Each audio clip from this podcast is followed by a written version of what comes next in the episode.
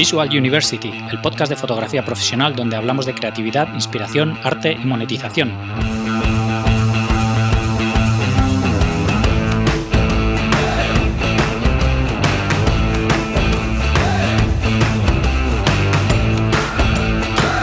Hola a todos, soy Gonzalo Manera y este es el episodio 24 de Visual University. Antes de dar paso al programa quería comentaros y pediros disculpas por, por el retraso en la publicación de este episodio. El retraso principalmente es debido por el verano, porque yo tengo mucho follón de trabajo de dejar cosas entregadas antes de las vacaciones de todo el mundo. Y porque tengo a los niños sin colegio y pues complicado en casa organizarnos. También por parte de los entrevistados pues me ha sido difícil quedar con muchos muchos de ellos porque pues andan con el mismo follón que yo. Dicho esto, hoy he estado hablando con Alberto Yagüe. Alberto es retocador, lleva muchos años retocando fotografía, empezó queriendo ser fotógrafo, pero le apasionaba el retoque y empezó a dedicarse a ello y bueno, nunca ha llegado a hacer fotografía, siempre se ha dedicado a retocar fotos. Actualmente tiene un estudio espectacular, tiene trabajando para él, para el estudio, 36 retocadores. De hecho, la entrevista la hicimos en su oficina, que tiene desde principios de este año, del 2018. Y la verdad es que sin duda es espectacular el trabajo que hacen.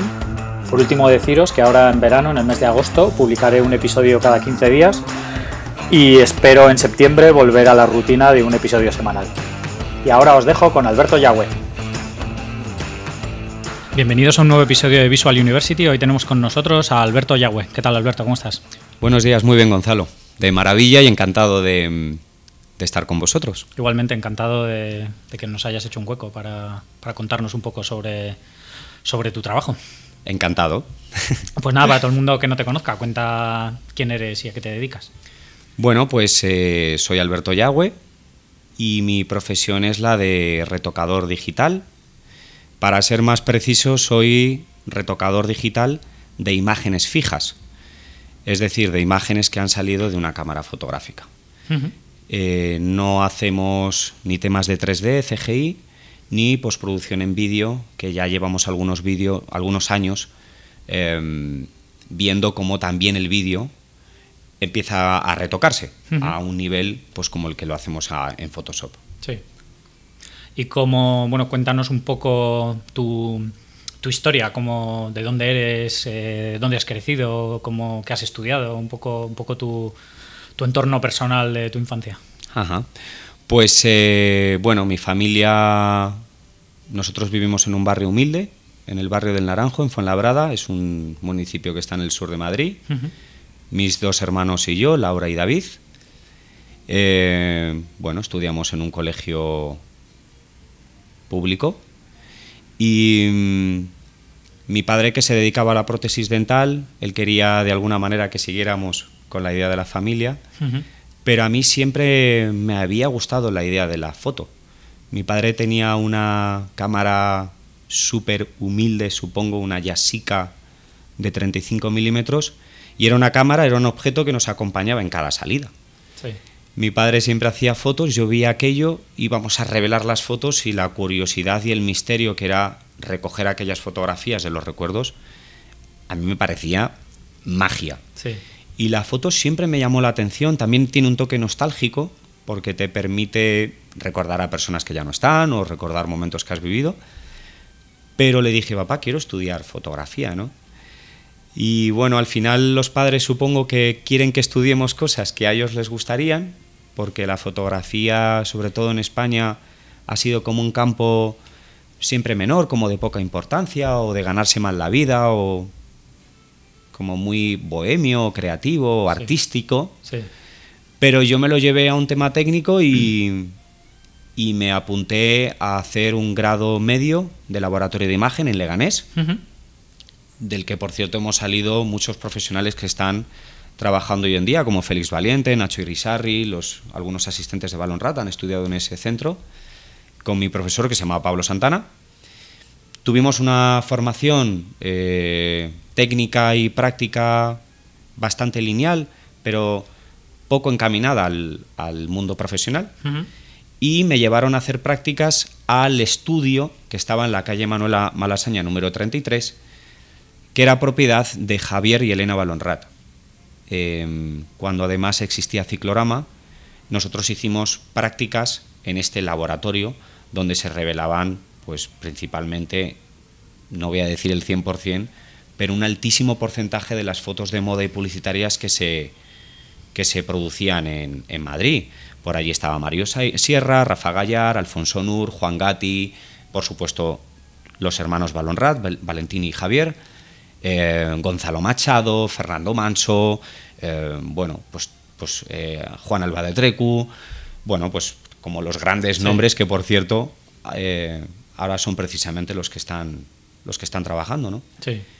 Las prácticas legalmente nos obligaban a estar seis horas tan solo y yo pedí voluntariamente cubrir todo el turno. Porque yo entendía que esos tres meses debían ser de aprendizaje y de esfuerzo total. Hmm. Allí venía a dejarnos los rollos Alberto García Lix. Claro, yo cuando lo vi en persona, a mí me impactó muchísimo. Y entonces yo no me quería perder nada. Yo quería llegar a primera hora. Fernando Manso, por ejemplo, era de los más madrugadores y yo quería ver cómo él dejaba sus placas. Él hablaba de una cosa muy rara que era la, latencia de la película. Él decía que el revelar las placas en fresco tenía una sensación de color diferente y bueno, yo empezaba a escuchar allí cosas que me, que me gustaban mucho, ¿no? Sí. Y luego los menos madrugadores pues iban llegando durante todo el día hmm. y a mí me encantaba. Eh, tuve que salir a comprar pues algunos bocadillos, algunos refrescos, incluso tabaco, porque entendía que todo ese tiempo que yo podía estar con ellos era tiempo que me llevaba. Claro no, no, no, no me centré tanto en quedarme contratado, que por cierto no me quedé. Hmm. Porque estas prácticas acabaron y me dijeron, pues Alberto, no tenemos sitio para ti. Claro. La sorpresa es que al mes de estar en casa, donde básicamente estaba haciendo un currículum ridículo, que nunca llegué a terminar, y a día de hoy no lo tengo, em, me llamó el director del laboratorio ofreciéndome un puesto y mi primer trabajo fue digitalizar todo el archivo fotográfico que, estaba en el, edificio de Telefónica en Gran Vía, que luego se desarrollaron en varios proyectos, como fue Luis Ramón Marín, Máquinas, Boxeo, de un archivo maravilloso, donde una empresa como Telefónica fotografió el tendido eléctrico y el tendido telefónico por todas las ciudades de España. Era una empresa pionera que dejó documentado en fotos cómo llegaba, por ejemplo, el teléfono a una ciudad como Badajoz. Sí.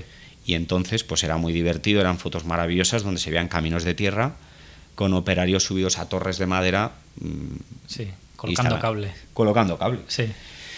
Y estuve escaneando, escaneé unas 24.000 obras, tardé aproximadamente ocho meses. el, el, nombre del escáner, por si os interesa, era un Imacon 2848 que me conocí, era era más o menos mi mujer, era mi mejor amigo. sí, sí. Porque estuvimos ocho meses juntos a un nivel de trabajo muy fuerte. Escuchaba, por ejemplo, los ruidos de las bandejas y sabía si el escáner estaba haciendo un previo, o si estaba escaneando y ya tenía preparados las copias sucesivas para intentar agilizar el proceso. Claro. Siempre desde pequeño he intentado hacer las cosas, tareas, incluso cocinar o hacer deporte, de la manera más eficiente en el menor tiempo posible. Siempre he buscado como la excelencia en ese sentido, ¿no?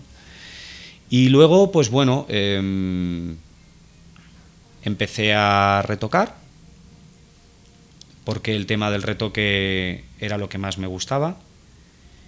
Y, y bueno, el tema analógico de las ampliadoras, en el año 2003-2004 empezaba a implementarse el tema digital.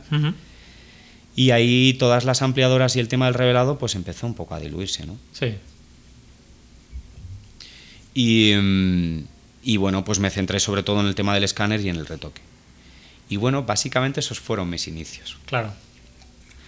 Y, ahí todavía era, o sea, habías llegaste a estudiar en la universidad o algo después de eso o simple todo esto fue ya después de haber terminado el grado este que hiciste en Leganés y y ya te pusiste a seguir aprendiendo porque estabas de becario, entiendo, en Telefónica o estabas ya contratado trabajando? Estaba contratado, hmm. estaba contratado. La verdad es que el ritmo de la vida tampoco me... siempre se puede estudiar, ¿no? Sí. pero la vida, Gonzalo, me ha, me ha llevado por otros derroteros sí. y la exigencia y el trabajo que siempre he tenido me ha tenido siempre más en el aspecto profesional laboral que no en el académico. Hmm. Sin ser el peor estudiante, pues la verdad es que los estudios, sobre todo en la enseñanza pública y en la rama que yo me quería dedicar, tuve que salirme porque yo intentaba buscar otras cosas que el sistema no me ofrecía. Y, y bueno, pues no, tengo grados universitarios, realmente tengo un graduado en eso y un grado técnico de laboratorio de imagen. Todo lo que ha venido después pues ha sido la gente alucinante que he tenido la suerte de conocer, hmm. Entre ellos muchísimos premios nacionales de fotografía y, luego todas las empresas que me han enseñado todo lo que soy ahora mismo. Bueno, y tu propio interés por aprender también, que al final te has esforzado, supongo, en, ir aprendiendo cada vez más cosas, ¿no? Y mejorando en, tu, en, en aquello que te gustaba. Yo lo entiendo así, lo entiendo así. Mi padre, sobre todo, nos ha transmitido unos valores de excelencia de intentar ser siempre los mejores y estudiar y hacerlo lo mejor posible. Y en eso dedico mi vida. Hmm. La excelencia diaria, además, en la fotografía, porque trabajamos en un sector que penaliza mucho. Eh, el hecho de que hayamos trabajado bien en Estudio Yago desde el 2010 no nos garantiza absolutamente nada. La excelencia o el laboratorio que tenemos en este momento, si tiene éxito, es porque lo cuidamos a diario. Y no nos relajamos y la excelencia siempre es por encima de lo superior. Y si mañana viene alguna persona de mi equipo o yo mismo se me ocurre una locura, la ponemos en práctica y vemos qué pasa. Claro. Sí, analizar un poco el por qué está pasando lo que está pasando, ¿no? Exacto.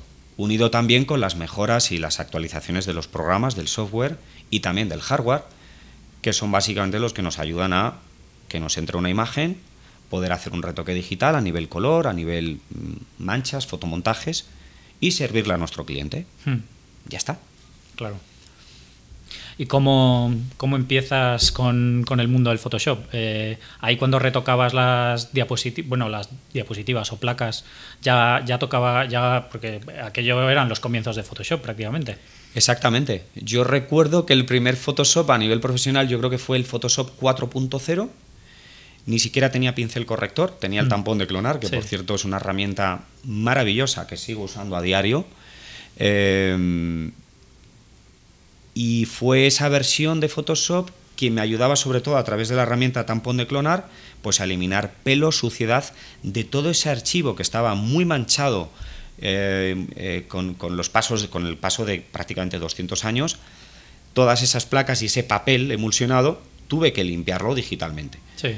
Pero claro, el retoque que hacía era un retoque mm, muy básico, porque lo que hacía era quitar motas, arañazos, un pelo que se me metía en el escáner y, ya pues la placa se la tenían que llevar, no podía volver a rescanearla y entonces, claro, tenía que acudir al retoque. Y el primer retoque que hice fue básicamente eso, muchísima limpieza, porque el archivo que tenía estaba muy sucio. Sí.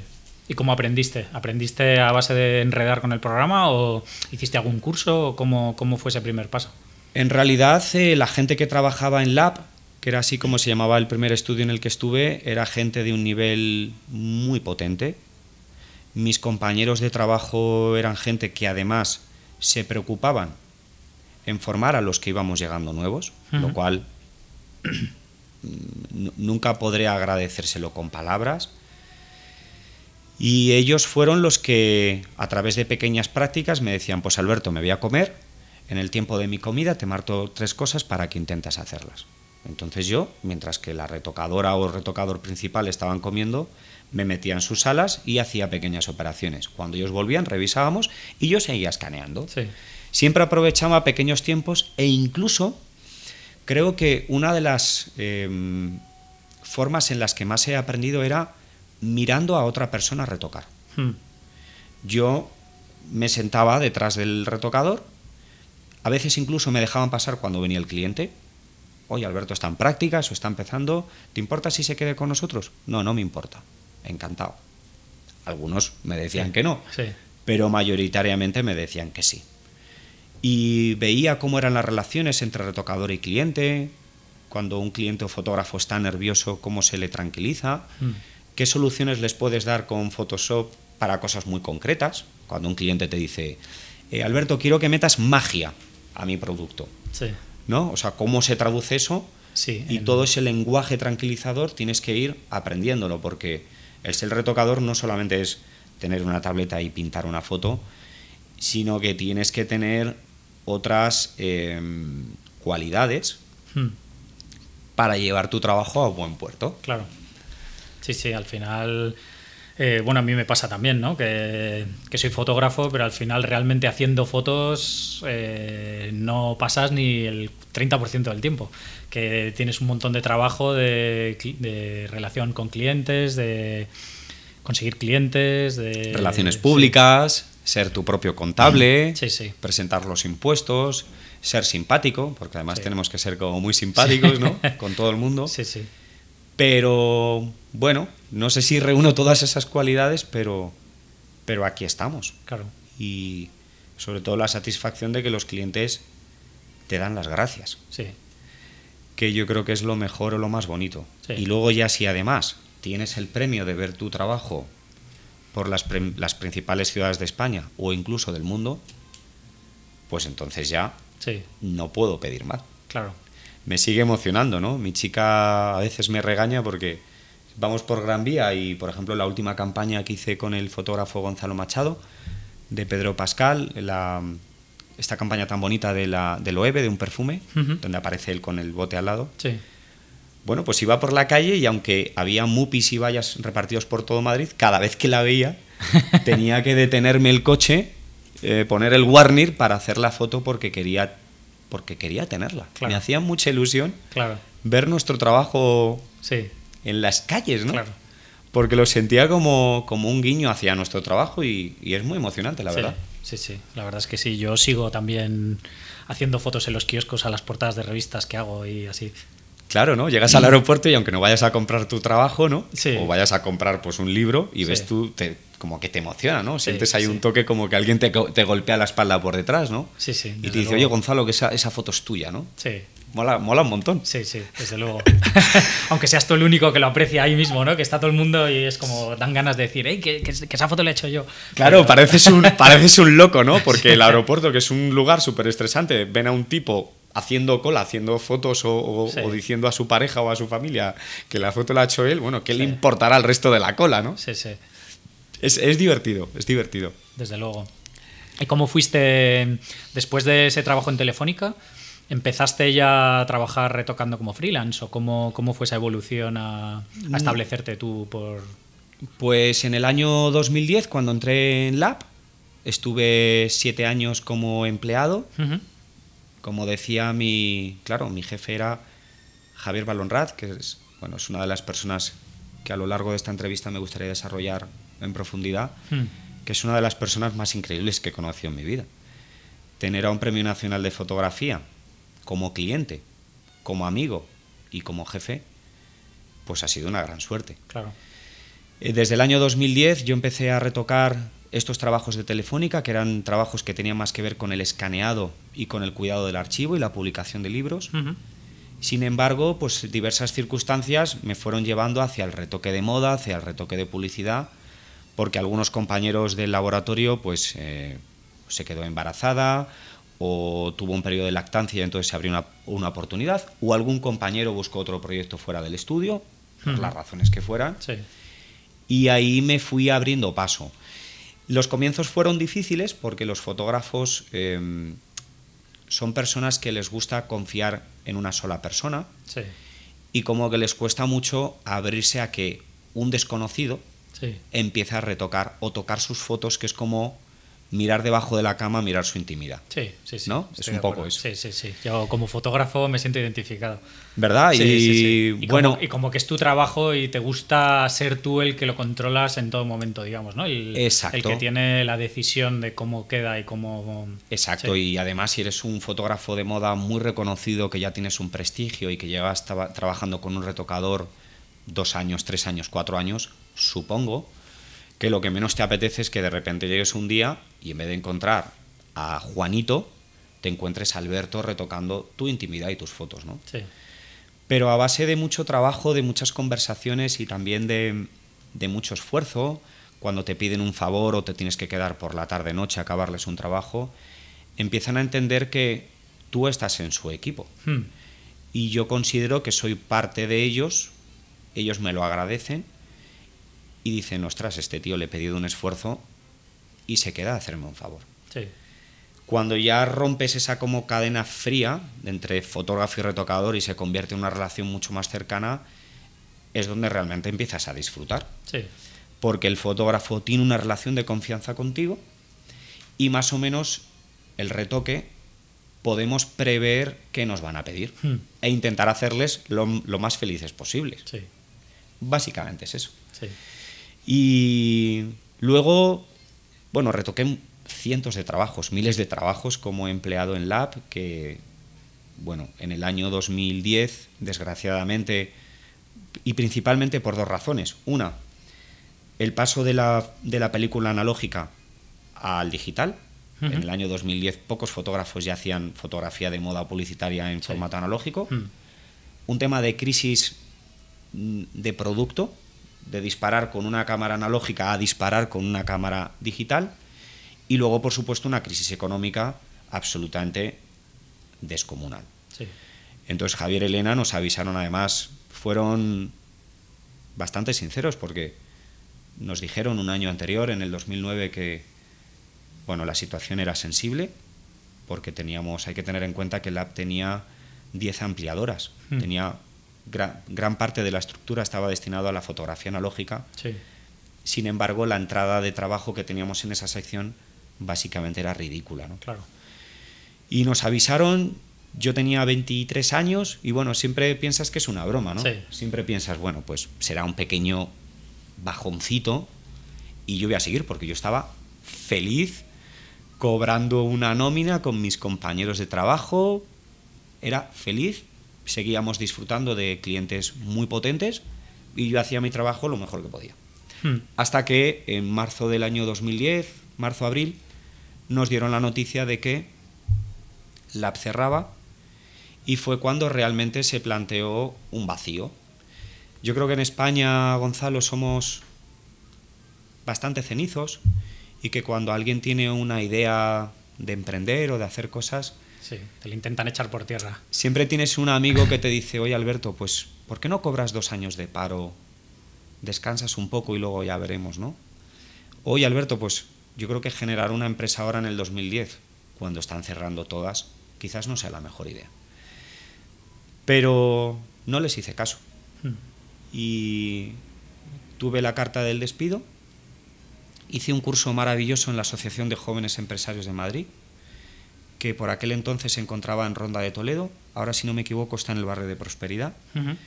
Es una institución absolutamente pública y gratuita que solo tengo palabras de agradecimiento, porque en ese proceso de darme la noticia e intentar montar el proyecto nuevo, hice un curso de tres días donde me explicaron o donde me enseñaron a hacer un plan de empresa, dirigirme a un público de manera objetiva, elegir una forma jurídica, que luego Sí. para que el negocio tuviera éxito. Nos explicaron temas de impuestos, temas de laboral. Bueno, tener una base, porque, claro, en el año 2010 los retoques más o menos podía atenderlos. Sí. Sin embargo, montar estudios Yago y una empresa, sinceramente, no tenía ni idea. Claro. Y gracias a esta asociación y a estudiar, por ejemplo, el sistema fiscal español, que me lo estudié de la A a la Z, pues eh, alquilé un pequeño local en la calle Galileo, que tenía 30 metros cuadrados, y ahí empecé yo solo. Sí. Luego mi hermana Laura, que se dedicaba al tema de prótesis dental junto con mi familia, le dije, Lauri, yo creo que esto va a tirar para adelante y te invito a que te vengas con tu hermano, ¿no? Piénsatelo, es una decisión importante. Y la verdad es que Laura ha jugado también un papel muy importante en todo este proceso porque ella decidió tirar sus estudios, su experiencia y venirse conmigo. Estuvimos en, ese, en la calle Galileo número 20 de Madrid, em, cuatro años. Estuvimos, bueno, ya empezábamos a recibir gente en prácticas, teníamos un pequeño taller de impresión y montaje y aparte el retoque. Y del e-commerce, Gonzalo, pues no habíamos oído hablar. Claro. Hasta en esa época estaba en pañales todavía, claro. Estaban pañales, ¿no? Las grandes empresas que ya lo hacían, pues a lo mejor no lo tenían exteriorizado o no se sabía muy bien, ¿no? Hmm. Porque en España culturalmente el hecho de comprar ropa, nuestros padres pues iban a galerías preciados, el corte inglés o... Sí. Y eh, culturalmente siempre hemos tenido como la idea de comprar ropa y producto textil o zapatos en la zapatería o en... Pero eso, eso ha cambiado. Y en el año 2014 el e-commerce llamó a nuestra puerta. Mi respuesta fue un no rotundo. ¿Ah, sí? Eh, porque, claro, nos llama una empresa y nos dice que tenemos que retocar como 50 fotos al día, ¿no? Hmm. Cuando yo retocaba dos fotos o tres diarias, con suerte, esas cifras me parecían inalcanzables. Claro. Luego, con el tiempo, todo eso se fue transformando en paquetes de acciones, en ciertas automatizaciones y en reunirme o reunir o intentar reunir un equipo de personas que, que se sumaran a mi barco y que vieran el proyecto desde un punto mucho más a, medio largo plazo. Empezamos con un poquito de e-commerce, éramos pues eh, cuatro personas, si no recuerdo mal, cinco, haciendo estas 50 fotos al día, más la parte editorial y publicitario, que era absolutamente descomunal, y ya me costaba, me costaba muchísimo atenderlo, porque en vacaciones, por ejemplo, que intento descansar, pues tenía que ponerme de acuerdo con los clientes para cuadrar las vacaciones claro. en los momentos que no hubieran hacer fotos. Claro. Que principalmente hasta hace pocos años ese mes era agosto. Sí agosto era un mes, pues algunas revistas como Ediciones Condenas, pues por ejemplo no realizan pagos o no se realizan producciones de moda. Luego todo eso ha ido variando, pero desde el año 2010 al 2014, pues bueno, parabas agosto y aunque te perdieras algún trabajo, pues bueno, te lo podías permitir. Por aquel entonces era autónomo, sabía que esa parada me iba a hacer polvo. Claro. Pero siempre también he valorado el descanso con mi familia, con mi pareja, porque me parece fundamental. Claro. Un día llego al estudio y digo, chicos, eh, no entramos aquí. No había necesidad porque estando cinco personas, pues más o menos el tema de las comidas era un poco incómodo, el baño, pues había solo un baño. Eh, dije, chicos, nos vamos. He visto, hemos visto un local en la calle Princesa número 25 que tiene 150 metros y creo que va a hacer la delicia de todos nosotros. Entonces nos fuimos para allá. Sí. Una anécdota divertida que siempre cuento es que cuando llegamos a este nuevo estudio, como estábamos acostumbrados a trabajar muy juntos, cuando llegamos a este espacio, que era mm, más del triple, era, brutal, pues montamos las mesas todos juntos. Todas pegadas. Todas pegadas.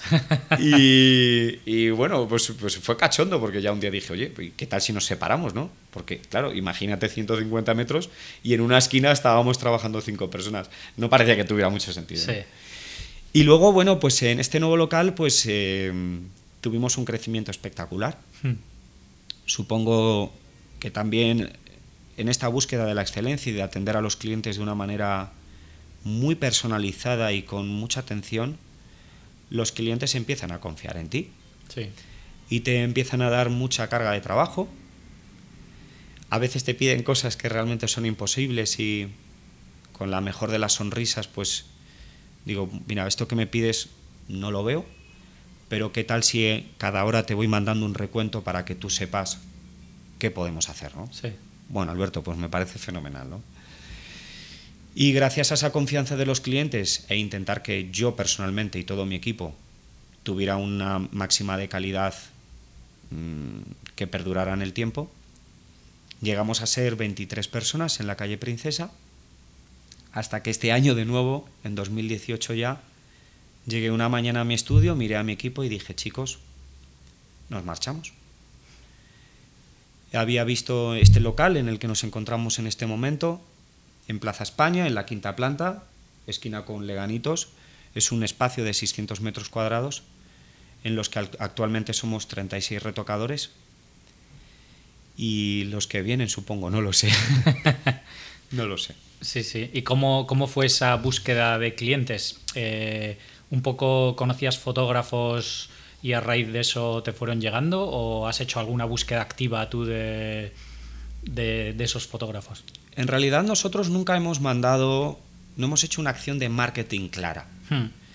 Siempre he sido muy respetuoso con los fotógrafos porque, como decíamos al principio, se hacen relaciones incluso de amistad y yo no soy nadie para decir a fulanito, oye Gonzalo, soy retocador, somos una empresa, estamos en Madrid y queremos empezar a retocar para ti. Siempre hemos dejado que el tiempo o el paso de los meses o del tiempo nos dieran oportunidades. Y esas oportunidades afortunadamente nos han ido llegando. ¿Por qué? No lo sé. Hmm. Supongo que el trabajo llama al trabajo y que cuando un fotógrafo ve el trabajo de otro con un resultado de retoque bueno, hmm. también quieres eso para ti. Sí, sí, sí. Y, y ese es el ambiente que percibimos. Cuando a un cliente nos prueba y no vuelve, no me lo tomo como una amenaza ni como algo malo, porque también hay algo que es el feeling. Sí, sí, sí.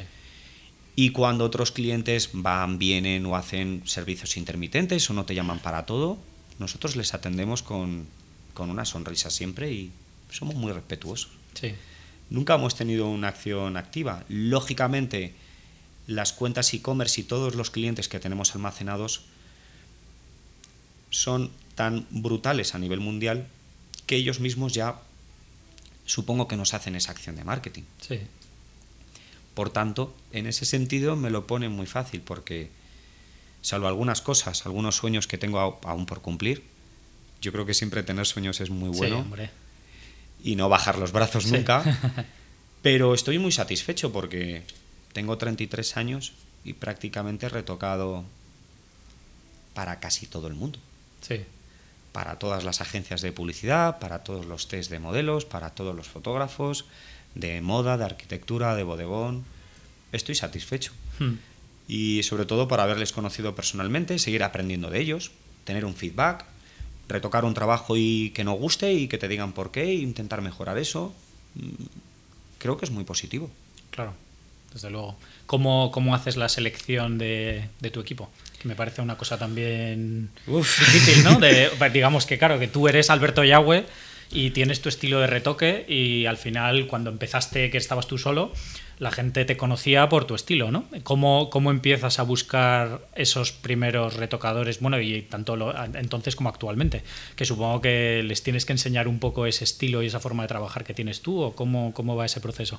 Pues mira, el proceso de selección de entrevistas eh, es algo que sonrío, ¿no? Me río porque realmente requiere de un esfuerzo y de una dedicación muy importante. De hecho, actualmente estamos inmersos en un proceso de selección y nos han visitado, han visitado estas sillas 196 personas, de las cuales he elegido dos. Sí. Ese proceso lo hago yo personalmente, Gonzalo, porque sinceramente creo que el retoque fotográfico a nivel técnico está muy bien solucionado hoy en día. Sí. Las técnicas actuales que nosotros trabajamos con unos paquetes de acciones que los hemos diseñado nosotros personalmente, tengo la convicción que cualquier persona con un mínimo criterio o sentido de la belleza puede llegar a ser un buen retocador. Ahora bien, nos centramos o me centro mucho en el nivel a nivel personal. Hmm. Cómo se sienta esa persona, si es puntual, mm, la forma de hablarme, su nivel de sinceridad. Yo leo el currículum delante del candidato y cómo va reaccionando a las diferentes preguntas. A mí me genera un perfil del que al final tengo que elegir. Es una cosa muy cruel, ¿no? Sí, porque pero, bueno. elegir es una cosa muy, muy hiriente, porque cuando eliges a alguien... Rechazas a otro. Rechazas a otro. Claro. Y yo no soy juez. Nunca me han gustado esa clase de profesiones en las que tienes que decidir por uno y quedar a otro fuera, ¿no? Dicho esto, claro, al final... sí, sí, no puedes contratar a los 190. No, más me gustaría, no, no puedo. Pero me gusta hacerlo personalmente, hablar, si sus familias viven en, en Madrid. Hay mucha gente que viene a hacer entrevistas de muchas partes de España, incluso de algunas partes del mundo. Y a mí me emociona porque me dicen, Alberto, es que mi sueño es trabajar en tu estudio. Eh, no solamente vale eso. Sí, no, claro porque luego tienes que demostrar en una prueba técnica pues un mínimo nivel de pericia que luego nosotros nos encargamos a través de nuestro coordinador o yo mismo de mucha formación y muchas horas con el resto de compañeros que ya tenemos aquí con nosotros, Claro. que te enseñen a seleccionar, que te enseñen a limpiar el suelo, que te enseñen qué cosas debes tocar a nivel belleza en una cara y qué cosas no. Por ejemplo, diferenciar la bolsa de ojos y la ojera son Sí. cosas completamente opuestas. Sí. Y eso hay gente que no lo tiene muy claro. Todas esas cosas a nivel técnico a mí no me preocupan mucho. Mm. Lo que sí me importa y valoro es que esa persona tenga unas inquietudes y un interés claro por trabajar aquí. Mm. Y bueno, eh, en estos años el personal que tenemos es un personal sin rotación y estoy feliz con ellos. Intento cuidarles lo máximo que puedo y estas entrevistas que en principio por ahora me siguen dejando hacer- hacerlas a mí porque me gusta mucho. Es cierto también que las entrevistas eh, los candidatos dan mucha información de otras empresas y de otras maneras de trabajar y me hacen reforzarme y pensar que como se hacen aquí las cosas es como yo las quiero hacer. Claro. Rollo falsos autónomos y todas estas cosas, o tener a trabajadores en condiciones no dignas, es algo que yo em, no voy a admitir. Mm. Porque tener un negocio para caer en esa especie de trucos, sinceramente no me interesa. Sí.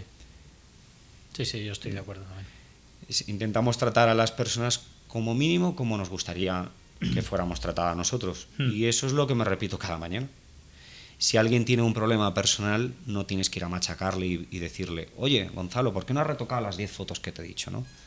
Pues intento, eh, te llevo a tomar un café y te digo, oye, Gonzalo, ¿qué te ha pasado? Y probablemente te vaya a contar una historia, pues que la ha dejado con su pareja, que se le ha muerto una mascota, porque todos somos personas Sí. es ahí donde nosotros eh, somos muy eh, como exigentes. Mm. Nos gusta saber que las personas que vienen a trabajar física y psicológicamente están en unas condiciones buenas. Pero es muy difícil. Sí, sí, es sí. muy difícil. Siempre, claro, el equipo me dice, Juan Alberto, es que nunca os equivocáis con la gente que contratáis. Tampoco quiero pensar así, ¿no? Porque las puertas están abiertas para que se puedan marchar o que yo en un momento dado vea algo en alguien que me molesta de verdad. Sí. Pero no ha pasado. Mm. Hombre, también haciendo tú personalmente esa selección, ¿no?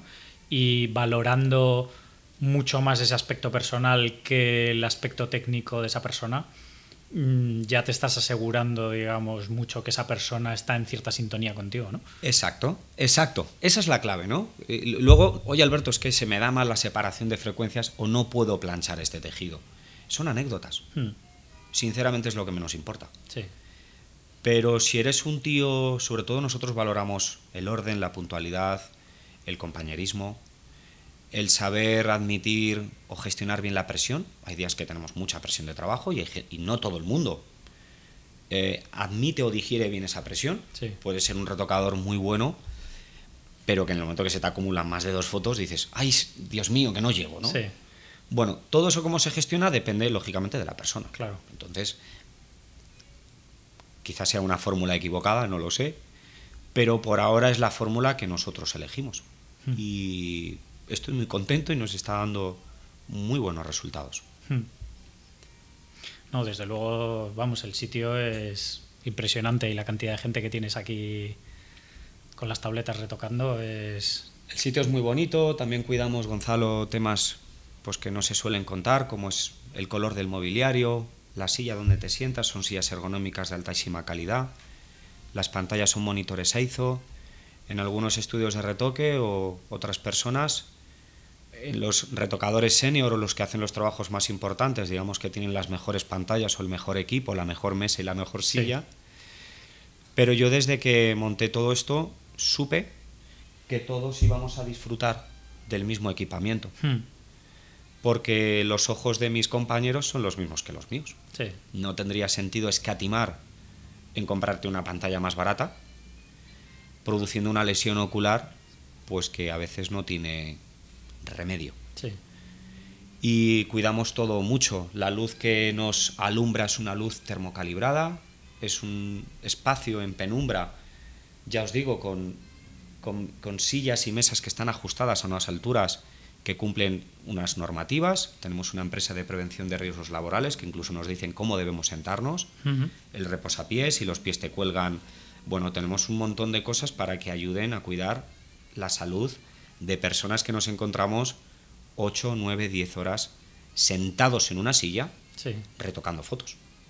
Creo que es algo para poner el punto de atención y como dejarlo claro, ¿no? Es decir, cuidar mucho el aspecto físico y el aspecto de la salud de nuestros puestos de trabajo, a mí me parece fundamental. Claro, sí, sí, desde luego. Al final, si pasas muchas horas al día ahí sentado, pues o estás bien o... Claro, te duele la espalda, te duele el cuello. Bueno, luego obviamente pues está guay eh, compatibilizarlo con un poco de deporte, ¿no? Sí. Pero eh, ya depende un poco de, cada, depende de cada uno, claro. Pero a nivel empresa, a nivel estudio, creo que también tenemos una responsabilidad en ese sentido, ¿no? y, y cuidar mucho esos detalles a mí me parece que está muy bien. Clientes importantes vienen a vernos y también nos lo dicen, ¿no? Ostras, Alberto, es que nos encantarían las sillas que tienes, ¿no? Porque ni siquiera en tal empresa tenemos este confort. Hmm. Pero me parece que es lo mínimo. Sí, sí, sí. Para hacer un buen trabajo. Al final es tu herramienta de trabajo, ¿no? Tu ordenador, tu pantalla y tu silla y la mesa donde estás sentado, ¿no? Exactamente. Y la luz de... Y la luz que recibes es importantísimo, por supuesto. Ya egoístamente también importante para ti, para que la calidad del trabajo que hacen esté eh, pues las pantallas buenas no solo para los ojos de ellos, sino para que el color que está saliendo sea el óptimo. Por supuesto. Eh, con la luz de ambiente lo mismo eh, y el equipo, pues también, si el equipo se queda medio colgado cada vez que haces tres pasadas con el pincel, pues el retocador le tienes ahí esperando a que la máquina claro. avance, ¿no? Sin embargo, si el ordenador es el adecuado, pues el trabajo fluye mucho más rápido también, ¿no? Sí, bueno, también todo eso siempre tiene un proceso de Em, digamos, estudio y mejora a través de nuestro servicio técnico que es fabuloso y otros profesionales que contratamos para que nos ayudaran, por ejemplo, a decidir cuál era la memoria de RAM que debemos poner en cada equipo en función de su año de fabricación. Eh, hablo en concreto de Israel Luri, que es un docente muy reconocido en España, que básicamente lo que nos ayuda es es a nivel técnico, a nivel Adobe Photoshop, cómo funciona ese RAM, el disco duro, la tableta, cómo se conectan los drivers. Bueno, le tuvimos aquí en un I+D, fue un curso genial, divertido, pero yo vi en él que nos podía echar una mano en otra serie de cosas. Sí. Y estuvo con nosotros, pasó un día completo, como si fuera un trabajador nuestro, y fue equipo por equipo, programando y ajustando todos los ordenadores en función a la cantidad de RAM que tienen o al tipo de disco duro que tienen instalado. Sí. Es importantísimo. Sí. Y luego, te referías, Gonzalo, también al tema de la calibración. Tenemos un sistema de calibraciones, unos cuadrantes. En este momento tenemos 40 salas de retoque. Y cada retocador sabe, más o menos, le salta una alarma y tiene que calibrar. Y tenemos constancia de que todos los ordenadores, a nivel global, tienen una buena calibración y ajustes de color, que son cosas diferentes. Claro y funciona muy bien. Sí. Sí, Porque para que todos estemos en sintonía, ¿no? Sí, sí, que si una misma campaña se la reparten entre dos, que luego esas fotos estén todas calibradas igual, que no sean dos montones diferentes. Exactamente. Respecto a ese caso en concreto, siempre por darle una calidad, porque aun, teniendo la calibración hecha no terminas de confiar. Sí. Manías mías, supongo. prefiero em, revisar todo el engrose del trabajo en una sola pantalla. Claro. Me quedo más tranquilo. Sí, sí para comparar, ¿no? Realmente. Y además, algunos clientes nos piden una prueba de color, que ya, ya es más que evidente que las imágenes van a llegar con una densidad, con un contraste, con una temperatura de color que el cliente ha firmado y que es lo que, nos, que, es lo que necesita. Claro. Es interesante. Sí, sí, sí. Como para terminar de dar el servicio guay a tu cliente, ¿no? Claro. Y cómo ves, eh, para mí una, pregunta importante en todo esto, eh, es en qué momento ves tú que un fotógrafo empieza a delegar ese trabajo de retoque a un estudio frente a hacerlo él mismo, cuando ya tiene un volumen muy elevado o cuando es por nivel, digamos, de las campañas que hace o en qué momento ves tú que sea lo normal cuando, cuando te empieza a llegar trabajo de un fotógrafo? Supongo que debe ser más el nivel de producción que tengan. Eh, va a sonar un poco tonto, pero básicamente los fotógrafos que confían en nosotros no les gusta el retoque, no les gustan ni mucho menos los ordenadores ni pasar horas muertas delante de su equipo. Sí. Yo siempre he defendido que el retoque fuera una profesión aparte de la fotografía. Hmm. De la misma manera, nosotros nos han ofrecido hacer las fotografías en multitud de campañas y yo he querido ser muy respetuoso porque el tema de la toma me parece que es otro tema. Hmm. La toma foto- fotográfica, tanto en moda como en publicidad, no me veo capaz de hacerlo, Gonzalo. Y Sí. prefiero centrarme únicamente Sí, en lo que sabes hacer y en lo que se te da bien hacer, claro. en el retoque. ¿Cuándo los clientes deciden darnos el trabajo? Supongo que cuando están tan apurados o cuando su vida personal es tan estrecha que dicen, bueno, vamos a darle un cambio. Claro. Voy a hacer las fotos, hay una selección por parte de la revista, se lo mando a Yahweh, Yahweh tiene un plazo de entrega, tiene un equipo grande, ellos en principio no deberían fallar, y el viernes a las 12 de la mañana tienes tus fotos entregadas. Lógicamente, una norma que tenemos aquí se cumple a rajatabla es que antes de entregar una imagen en alta resolución debemos tener el ok del que para mí es el verdadero cliente, que es el fotógrafo. ¿Por qué digo esto? Porque muchas veces los clientes se ponen nerviosos o las revistas están de cierre, te piden las fotos y de repente el fotógrafo está volando a Cuba. Sí. Yo le he mandado mis retoques, pero no tengo una validación. Hmm. Querido cliente, querida revista, hasta que esta persona no aterrice y me dé un ok, no puedo mandarles el trabajo. Porque quien firma el trabajo es el fotógrafo y hay que darle mucho respeto y mucho valor a eso. Hay circunstancias en las que el fotógrafo me dice, Alberto, me fío de ti, voy a estar 15 días en la India, hazte cargo de las entregas. Pero es un pacto que se ha, se ha prehablado Se ha hecho de antemano, claro. se ha hecho de antemano. No de repente que el fotógrafo aterrice y me diga, Alberto, ¿has entregado las fotos? Es que eh, el pelo lo quiero más peinado. Y entonces de repente te encuentras con un lío porque las fotos ya se están imprimiendo Sí. en una rotativa o donde sea. ¿No? Claro.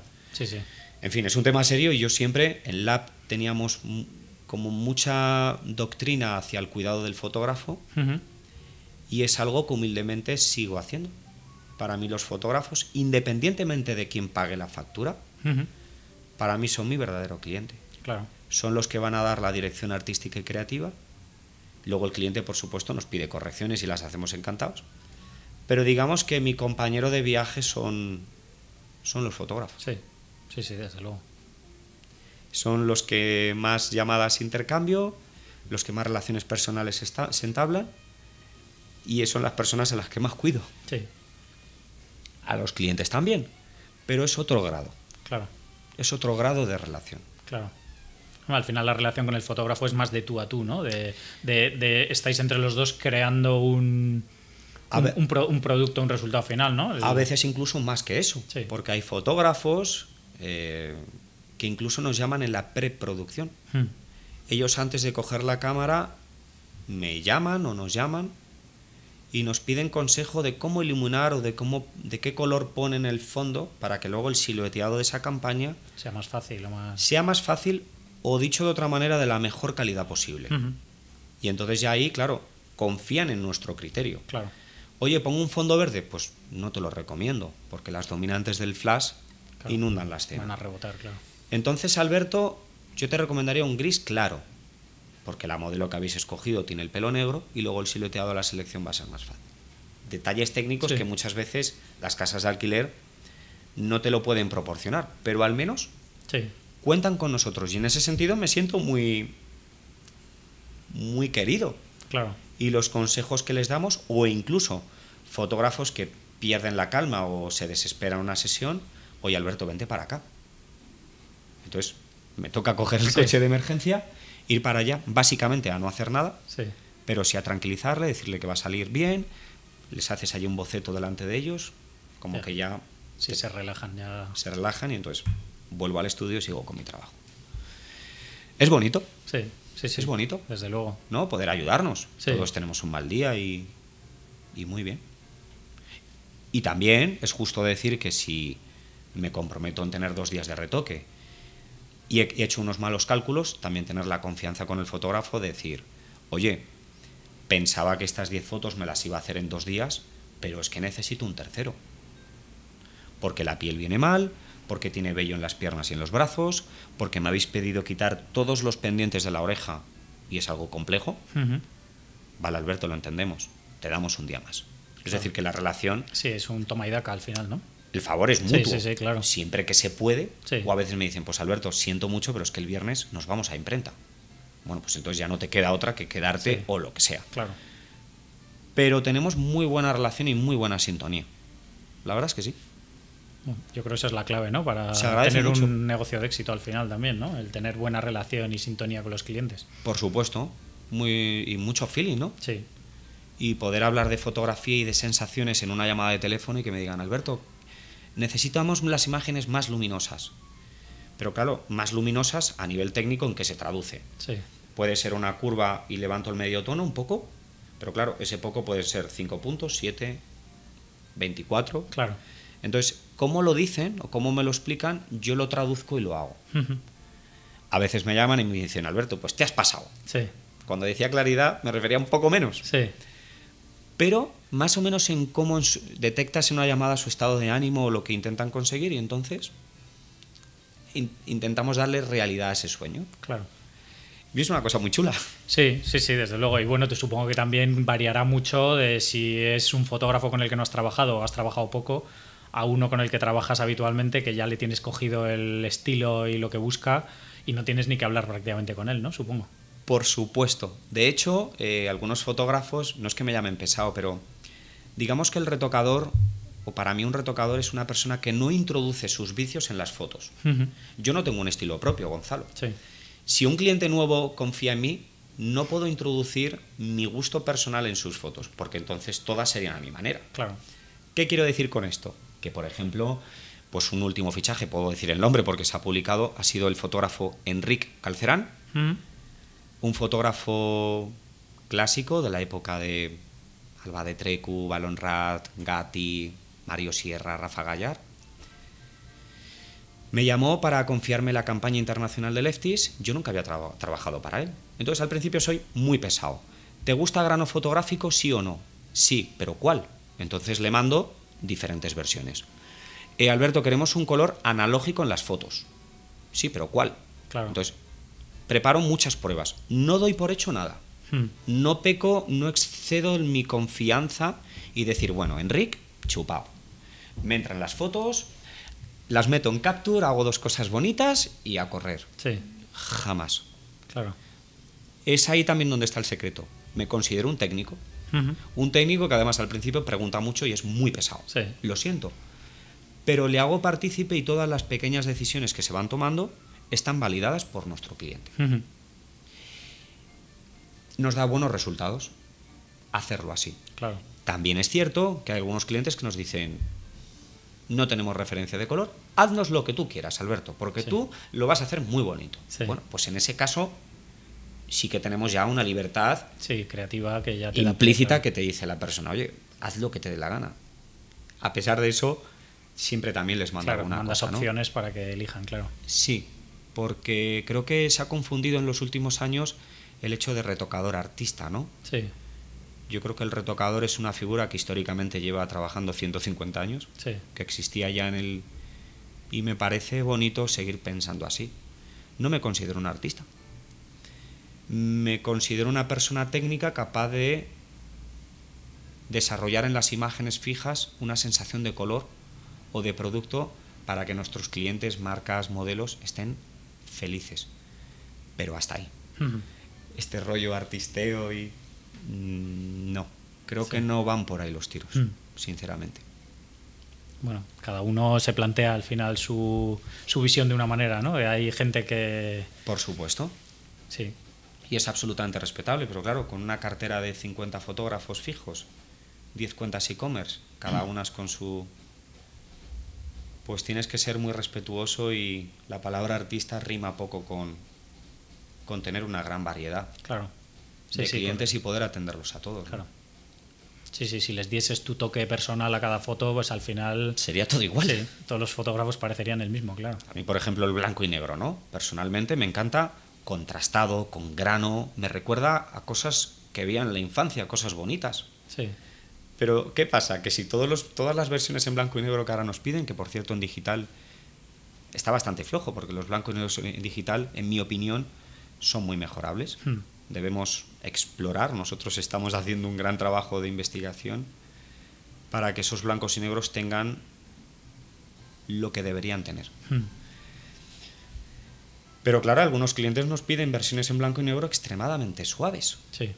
Y entonces, pero claro, mi cerebro tiene como una lucha, ¿no? Porque yo pienso, joder, qué pena. Si fuera más contrastado, bajo mi punto de vista, sería una imagen mucho más potente, tridimensional, pero debemos respetar el gusto. Sí, claro. Claro, es que al final no, no puedo meter mis, mis cosas. Luego en mis fotos personales que me hago en mis viajes y mis pequeñas cosas, pues casi todo lo hago en blanco y negro extremadamente contrastado, Mm. ¿no? Porque me encanta. Claro. Ahí sí que meto mis Sí, vicios. sí, ahí ya, claro, ahí ya. Ahí me permito esa pequeña licencia. Claro, Pero en el trabajo no. claro. ¿Y les das algún consejo a los fotógrafos a la hora de disparar que ya sabes que vas a trabajar con ellos en cuanto a pues a exposición, a determinadas cosas o, eh, o cada uno trabaja de su manera y tú te adaptas a, a los archivos que te envían y ya está? Nosotros nos adaptamos a todo. Eh, al principio, con la fotografía digital, el rango dinámico o el nivel de equivocación era menor porque si no medías bien y empastabas una imagen, era difícil recuperar Hmm. una prenda negra y sacar su detalle. Sí. Actualmente, con las cámaras que tenemos, sinceramente, eh, puedes tener errores en la medición que el rango es tan rico Sí, hay tantos tonos que no le llamamos y decimos, oye, es que has expuesto dos diafragmas por debajo. sí, Porque abrimos el Capture One, que en este caso es el programa que yo uso para revelar. Y si partes de cámaras actuales, la de 800 o la Mark IV o todas estas, incluso ya de las, desde la Mark III, el rango es tan brutal que a nivel Sí. técnico... Otra cosa es que el cliente o se dé cuenta de que la foto está un poco movida, sí, y nos pida nitidez, que es algo clásico, ¿no? Sí. Claro, en esos casos los retocadores tenemos algunas mm, algunos trucos que ayudan a mejorar la nitidez, pero hay un momento en el que es insalvable. Sí, claro. Si Sí. tienes una foto movida, sí, milagros no se pueden hacer. no, milagros no. que es otra de las cosas que en estos últimos años también se asocia, ¿no? Sí. El, el milagro del retoque. Sí, de que cualquier cosa vale y ya te lo solucionan en postproducción. No, no creo en eso. Sí, sí, yo estoy Los fotógrafos que confían en nosotros son excelentes profesionales. Hmm. Y los archivos que me llegan a mí, en muchos de los casos, eh, son perfectos. De Sí. hecho, a veces, en el caso, por ejemplo, de Balon Rat, que es un fotógrafo, no, o sea, no- no tengo palabras para describirlo, cuando yo veo sus tomas originales, siempre le llamo en plan broma, ¿no? Y le digo, que hay que retocar aquí? Realmente la toma es perfecta, yo no retocaría nada. Sí, porque son genios, es decir, son personas capaces de plasmar en una fotografía todo aquello que quieren contar de una manera maravillosa. Y el retoque, en algunas ocasiones, en mi opinión, no aporta nada, Hmm. porque se pueden hacer cosas en cámara y en toma finales, sí, sin necesidad de una postproducción. sí, Pero claro, siempre llega un cliente, llega una agencia, llega el maquillador, llega el estilista, llega, oye, es que una arruguita se me ha escapado, es que no sé qué, claro, al final de una imagen perfecta empiezas a sumar, a sumar, a sumar y al final, ostras, es que llevo 40 horas con la foto Sí. y, y eso que era perfecta. sí, Pero eso ya no depende tanto del retocador, del fotógrafo, sino del exterior, del Sí. modo Sí, o del- capitalismo, las marcas, sí, del director de arte. de- Exacto, exacto. Es que necesito más fondo por la derecha, porque el corte que tiene no me gusta. Vaya, lo podías haber dicho quizás un poco antes, ¿no? Porque Sí. ahora no tengo ese recurso y voy a tener que inventar una pared desde cero, ¿no? Claro, Alberto, lo siento, pero es que lo necesito. Pero Claro. pues lo hacemos y ya está, sí, ¿no? claro. Es, es cachondo, Sí. es cachondo. Claro, los mails que recibimos nosotros son de órdago, Sí, ya me puedo imaginar. muchos, muchos. ¿Y notas alguna diferencia a nivel técnico de diferentes cámaras o así de de pues eso, Nikon, Sony, Canon, etcétera, de que unas a nivel de rango dinámico de la forma de trabajar con ellas te vaya mejor o no? ¿O todo Pues mira, eh, como te decía en la introducción, hemos hecho un departamento I más D que es innovación y desarrollo, y básicamente lo que hacemos es probar todas aquellas cosas que nos llaman la atención.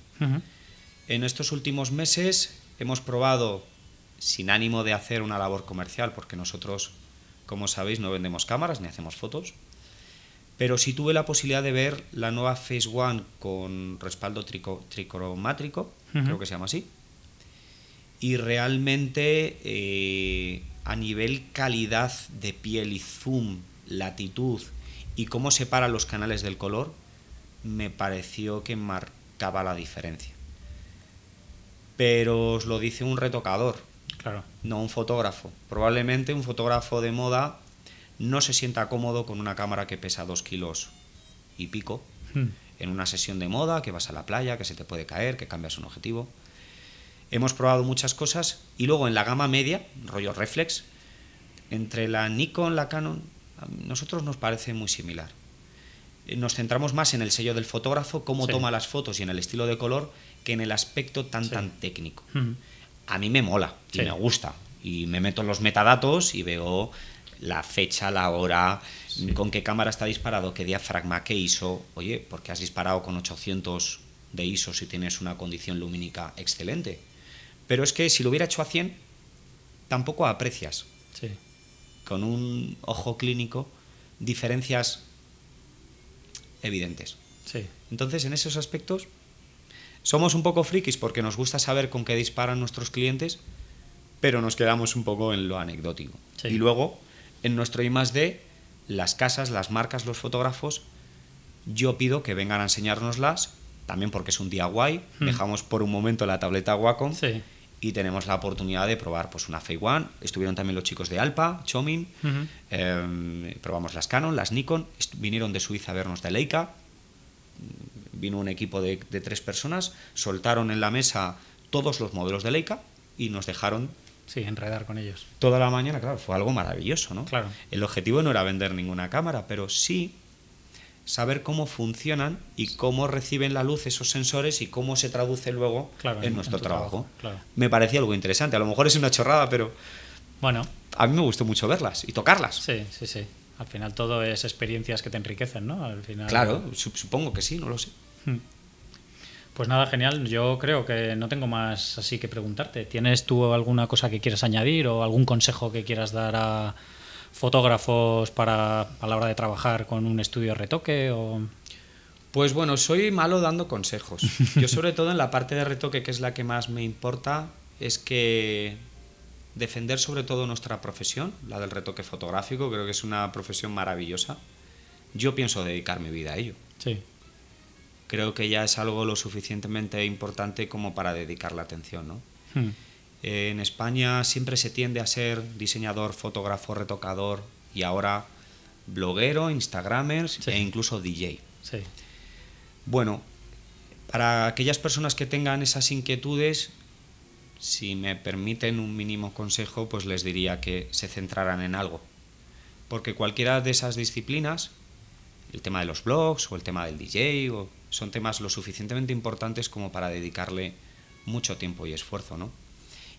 y, no querer abarcar todo, porque luego nos encontramos que precisamente esos perfiles que dicen hacer de todo, en realidad, eh, cuando ves las cosas individualmente de esas disciplinas, ni siquiera tienen el, nivel mínimo, ¿no? Por tanto, si alguien quiere apostar por el retoque, que es nuestra profesión, pues yo le animaría, hmm. por supuesto. Desde luego. Pues nada, mm, ¿dónde puede la gente seguir tu trabajo y ver lo que hacéis en el estudio? Bueno, nuestra web es estudioyahweh.com. Tenemos una cuenta Instagram que, bueno, intentamos filtrar o subir aquellas cosas que merecen la pena o que tienen una calidad aceptable. O aquellos trabajos que, bueno, pueden sorprender más, ¿no? Sí. Eh, luego tenemos una cuenta de Facebook y Twitter no lo no lo usamos. Hicimos unas pruebas, pero nos parecía que no era el medio para nosotros. Y actualmente nuestra página web y nuestro Instagram y bueno, pues a través de las cuentas de todos nuestros clientes es donde se puede seguir nuestro día a día. Claro. Perfecto. Pues nada, de todas maneras lo dejaré en las notas del programa para que lo pueda. Muy bien, yo encantadísimo. Y aquí nos podéis visitar pues siempre que queráis, por supuesto. Mm, pues nada, perfecto. Pues nada, eh, muchísimas gracias por, gracias a por ti, esta Gonzalo. charla y, y estamos en contacto. Muchísimas gracias a vosotros, ha sido un placer. Pues nada, muchas gracias, un saludo. Gracias a ti. Bien, esto ha sido todo por hoy.